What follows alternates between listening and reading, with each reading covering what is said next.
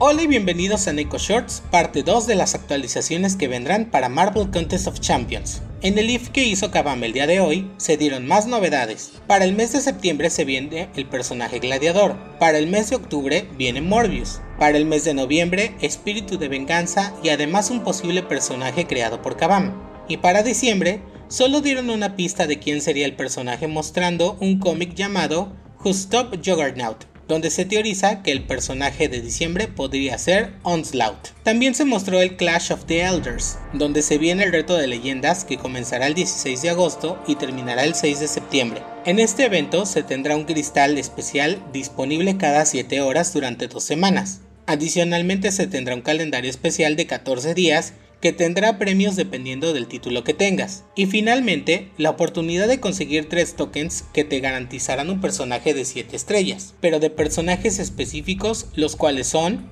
Emma Frost, Ebony Maw, Ant-Man, Pantera Negra, Duende Rojo y Capitán América Sam Wilson.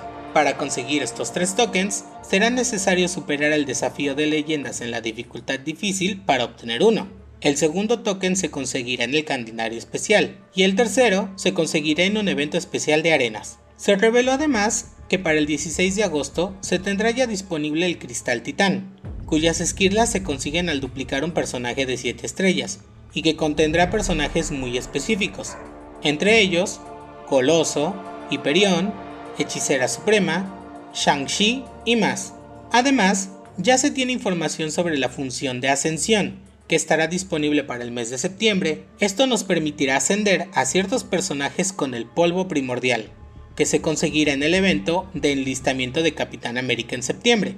Para ello se requerirá solo oro y cierta cantidad de polvo primordial. Y hablando del evento de septiembre, enlistamiento de Capitán América, este nos dará suficiente polvo primordial para poder ascender a nuestro primer personaje de 6 estrellas, además de que habrá un cristal especial de defensores de guerra, esquirlas de cristal de titán y de 7 estrellas, una reliquia de 6 estrellas, y mucha gloria, tokens y artefactos, además de poder intercambiar ítems y cristales entre amigos dentro del juego. Para el mes de octubre volverá el simbionte invocado, donde se tendrá la oportunidad de conseguir materiales para subirlo, así como la oportunidad de conseguirlo para los nuevos jugadores o veteranos que no lo tengan.